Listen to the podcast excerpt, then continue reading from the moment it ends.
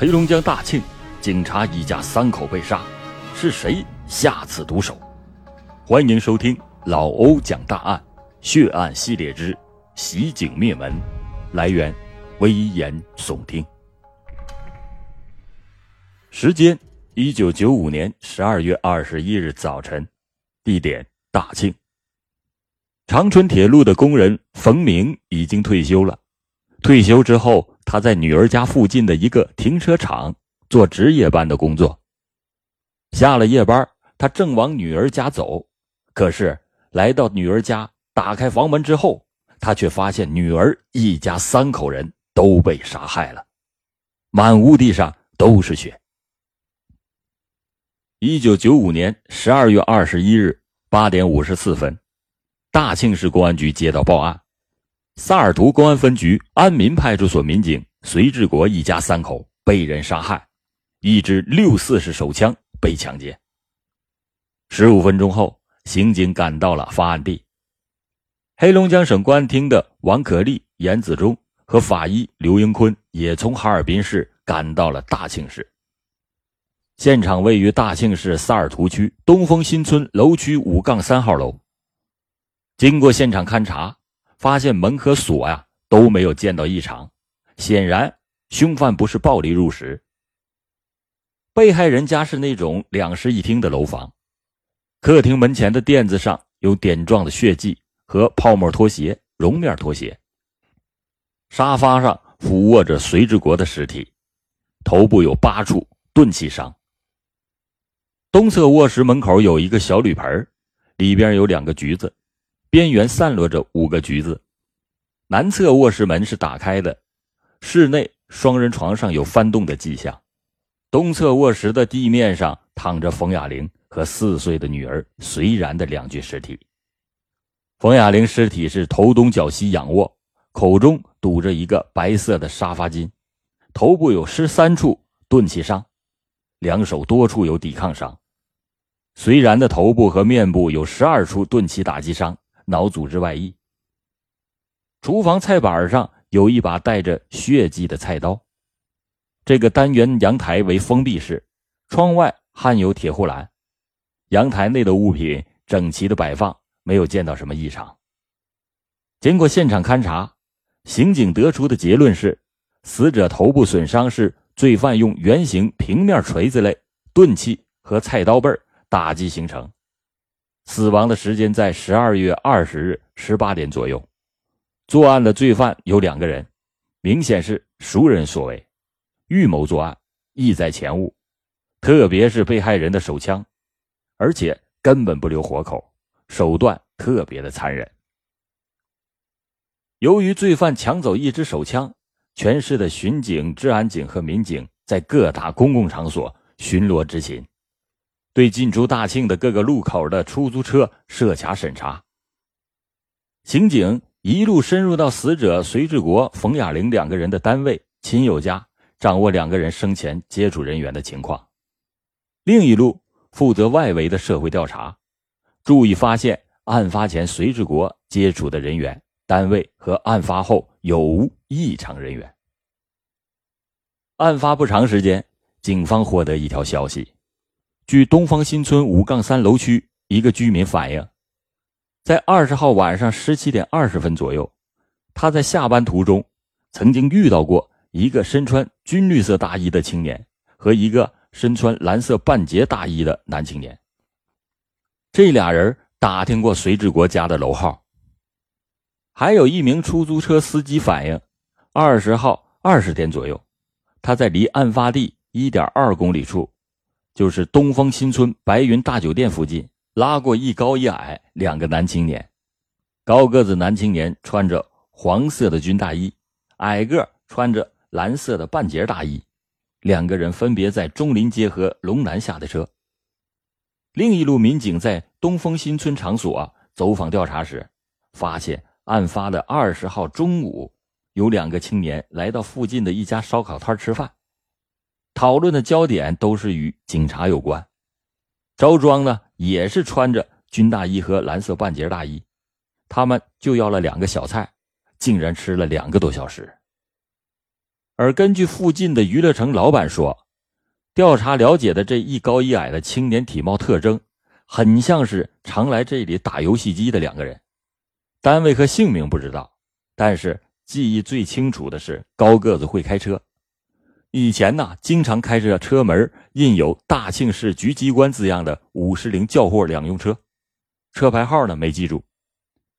很明显，这一高一矮两名嫌疑人具有重大的作案嫌疑，但仅凭现场勘查、调查、走访的情况，要找到这两个重大嫌疑人，那无疑是大海捞针。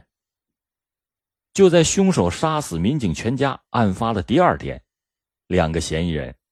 二十六岁的党伟光和三十岁的池建伟已经乘上了大庆至大连的二零八次直快列车，他们想南下到广州抢劫作案。在列车上，池建伟不时的在大衣兜里摸着他那那支抢来的六四式手枪。正在卧铺睡觉的党伟光突然从梦中惊醒：“啊，警察，警察！”池建伟啊，吓得是狠狠的打了党伟光一下。你你叫啥呀？党伟光猛地坐起，茫然的望着池建伟，半天才缓过神来。他说：“建伟啊，我做了一个噩梦，满大街的警察呀都在抓我们。哎，别怕，我们有枪，到沈阳整点钱咱就走，不会有什么大事这个池建伟和党伟光啊，都是大庆油田的工人。以前两个人确实是勤劳致富，有了一些积蓄。后来他们嫌钱来的太少太慢，就最后呢放弃了正业，迷恋上赌博，呃，幻想着一夜暴富。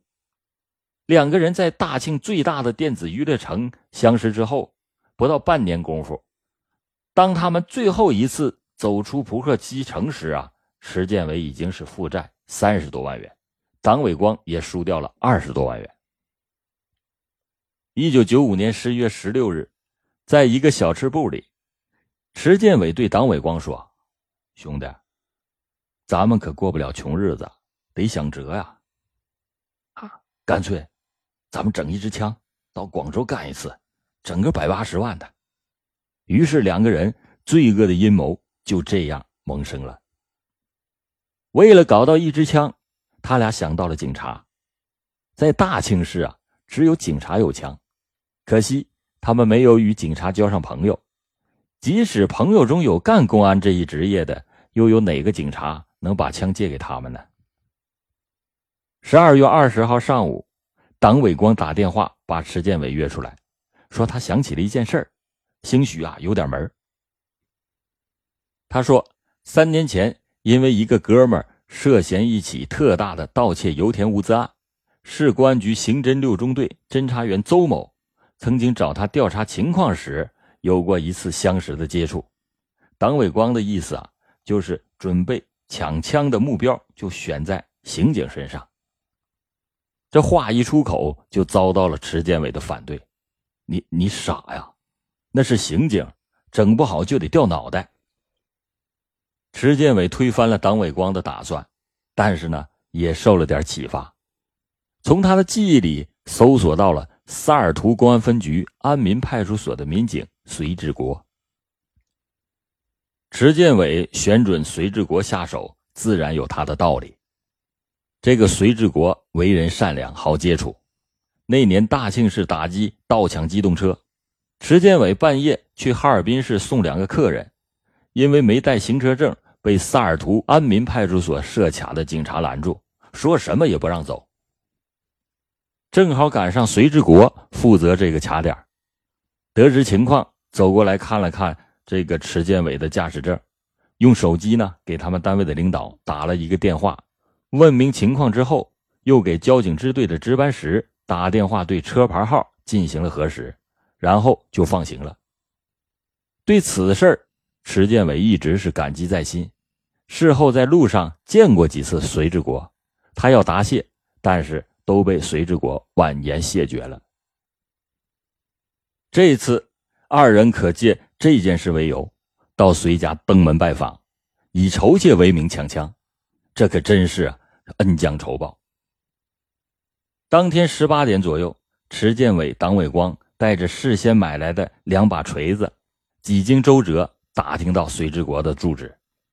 隋志国和妻子冯雅玲正在忙着做饭，两个人进屋后，隋志国热情的让座泡茶。四岁的小女儿虽然也很懂事为两个叔叔端来了一盆橘子。大约寒暄了二十分钟左右，池建伟趁隋志国低头拿烟之际，抽出了藏在腋下的锤子，狠狠的朝坐在对面毫无戒备的隋志国头部猛击数下。一个善良的公安民警就这样惨死在家中的沙发上。这时，池建伟摘下隋志国的手枪，简单的和党伟光分了一下工，然后就朝厨房走去。排烟罩的声音淹没了客厅的罪恶。池建伟走到厨房，对冯雅玲说：“嫂子，你快去看看大哥吧。”说着话，他就昏倒在沙发上了。这冯雅玲几乎是小跑出了厨房，她见到丈夫满脸是血，就扑了上去喊：“志国，你怎么了？志国！”这个二十六岁的萨尔图区党校的职员，还没等扶起丈夫，又死在了党伟光的锤下。在冯雅玲离开厨房的一瞬间，池建伟又拿起菜板上的菜刀，跟在四岁的隋然身后。当孩子走到爸爸妈妈的两具尸体前，惊吓的哭着说：“叔叔，妈妈，爸，爸爸怎么了？”池建伟用菜刀背朝孩子的头部打去。孩子也倒下了，可那双小手还搭在母亲的胸前抽动着。党伟光生怕小女孩不死，又抡起铁锤狠狠的砸下去。两个杀人恶魔走出了隋志国家时是十八点四十八分。在回家的路上，由池建伟带着那支六四式手枪和十七发子弹。党伟光则拿着在隋家翻找到的三百元钱，两个人商定回家后由池建伟筹集去广州的费用，购买火车票，然后第二天早晨南下。可是直到第二天上火车时，两个人也没能从昔日的朋友中借来一分钱，只好用现有的资金对付到沈阳，改定在沈阳下车。在北站地下商场人员繁多的场所寻机抢劫作案。十二月二十一日二十二点，党伟光和池建伟在沈阳下车后，曾鬼鬼祟祟的跟踪过一对年轻夫妇。正准备下手时，党伟光说：“哎呀，别抢他俩了！车一过四平时，我右眼就跳。现在刚一下车，右眼又跳上了。这个点儿啊，车少，干完走不了，别耽误大事。”于是，池建伟觉得有道理，就放弃了眼前的目标。午夜时分，两个凶犯在沈阳站前的一个小旅店里落脚。沈阳北站站前广场之下是一座颇具规模的综合性商贸娱乐中心——沈阳地下商业城。在这里担任维护社会治安工作的沈阳市北站治安分局刑警孙立品是一位优秀的警官。十二月二十三日下午，本应在家休息的孙立品又来到商业城调查了解一件没有处理完的治安案件。在十七点十分，当他带领两名协查人员在商场大厅巡视时，两个鬼鬼祟祟的身影进入了他的视线。哎，你们两个来一下！孙立品毫不迟疑地喊住了前面那两个可疑的人。我是北站治安分局的民警，请跟我到执勤室去一下，我要看看你们的证件。孙立品同时亮出了警官证。哎呀，啥事儿啊？我们就是沈阳的。两个人忙不迭的解释，在地下商城不足八平方米的公安执勤室里，孙立品要查看二人的身份证。好家伙，这两个人居然掏出了四个身份证。孙立品立刻加强了戒备心，说。说吧，在沈阳什么地方工作？住什么地方？什么街？多少门牌号？这平常的问话，竟然使两个人脸上冒出了冷汗。就在这时，站在孙立品对面的高个子青年突然从大衣兜里抽出左手，一支手枪对准了近在咫尺的孙立品。干了十多年刑警的孙立品见的歹徒多了，他顾不得多想，一个箭步冲上去。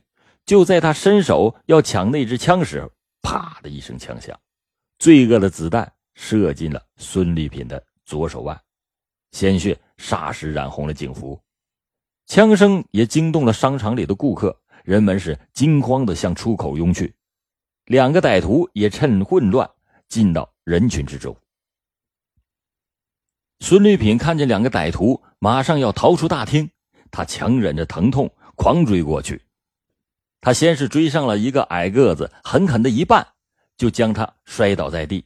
他就是猛地扑了上去，这一搂一压，将那个矮个子歹徒就擒获了。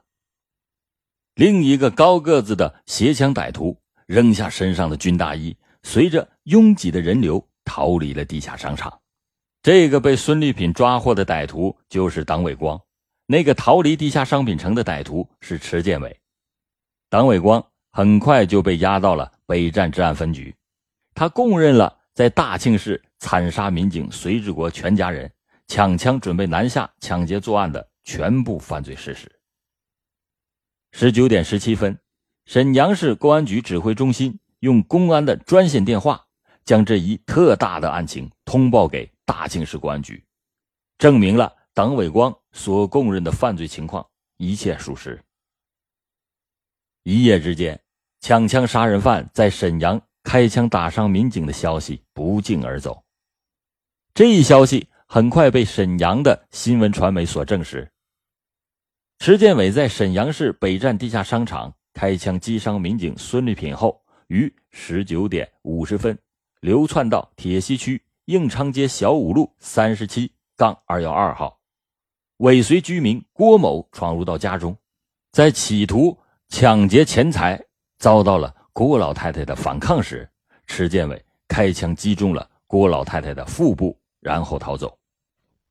经过刑警支队技术部门的现场勘查，认定这起涉枪案件就是池建伟所为，由此证明池建伟已经从。北站逃到了铁西区的范围内活动。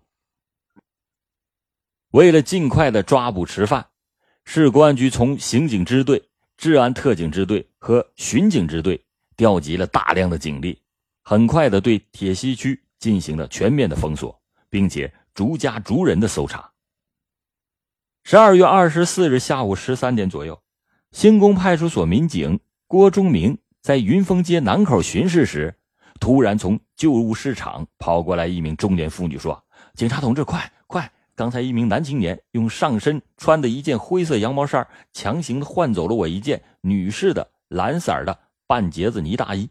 此人的长相和电视播放的那个杀人犯很像。”于是，郭忠明顺着中年妇女手指的方向追了过去，先后追到了三个穿同样呢子大衣的人，但全都是女人。杀人逃犯池建伟再一次从人员密集的地方溜掉了。铁西公安分局刑警一大队马上将这件灰色的羊毛衫送到了市公安局六处，让在那里看押的党伟光辨认，确认是池犯在大庆作案时所穿的着装。为了把握起见，警方人员又把这件羊毛衫和池犯扔在北站现场的军大衣。送到了警犬大队，经过三只警犬鉴别，结果认定两件衣服气味统一，羊毛衫就是池建伟的。据此说明，池犯还是藏匿在铁西区的范围内。沈阳至北京的幺零二国道就是横穿蓝胜台村，然后向西南方向延伸的。这里设有一个检查站，是进出沈阳城的第一道关口和最后一道钢卡。二十五号上午十一点二十分，于洪区沙岭镇蓝胜台农民黄海营，他在幺零二国道沙岭公安综合执勤检查站东面五百多米处，发现了由东往西走来了一名身穿蓝色女士呢子大衣的男青年。黄海营觉得此人很像是电视台播放的通缉逃犯池建伟，于是他立刻拦住了一辆出租车。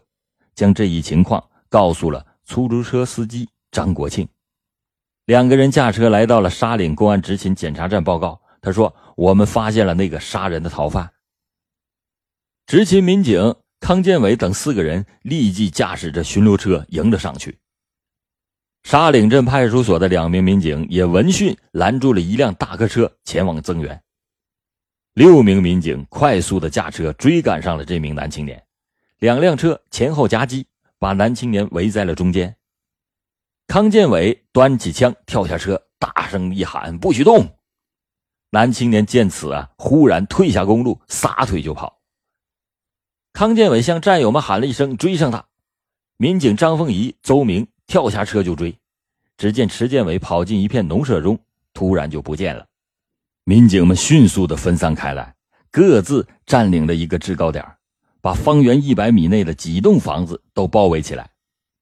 十三分钟后，于洪公安分局和市公安局指挥中心接到报告后，迅速的又派来七十六名刑警赶到了现场，马上包围了兰盛台村。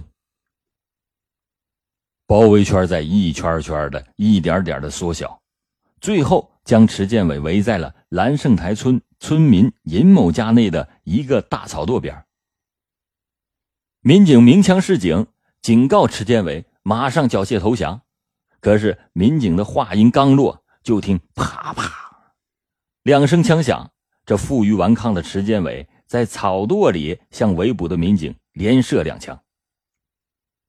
在现场指挥战斗的于洪公安分局副局长果断的下达了击毙特大杀人抢枪逃犯池建伟的命令。哒哒哒，于洪区公安分局副局长在下达开枪击毙池建伟命令的同时，举枪。和第一梯队的几名战友从不同的角度向池犯藏身之处发出了一发发正义的子弹。十二点四十八分，池建伟被击毙，民警们在他罪恶的躯体旁缴获了一支六四式手枪和十发子弹。随着蓝胜台的捷报传出，沈阳市又恢复了往日的安宁。一九九五年十二月二十七日下午，中共沈阳市委、沈阳市人民政府和辽宁省公安厅隆重的召开了庆功表彰大，对抓捕围歼黑龙江省大庆市幺二二零特大杀害公安民警抢枪罪犯的功勋单位以及个人予以表彰和奖励。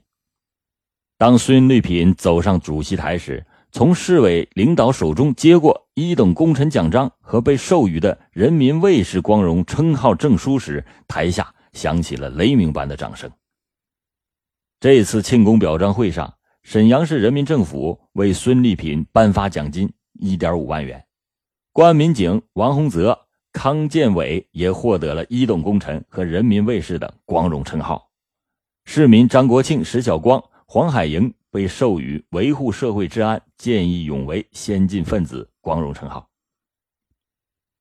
两位公安民警和三位市民各得奖金四千元。吕明放等三名新闻工作者和六个集体单位分别受到了通报表彰和奖励。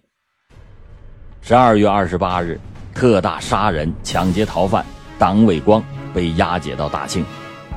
一九九六年二月九日上午，遵照。黑龙江省高级人民法院死刑命令，特大杀人犯党伟光被押上刑场执行枪决。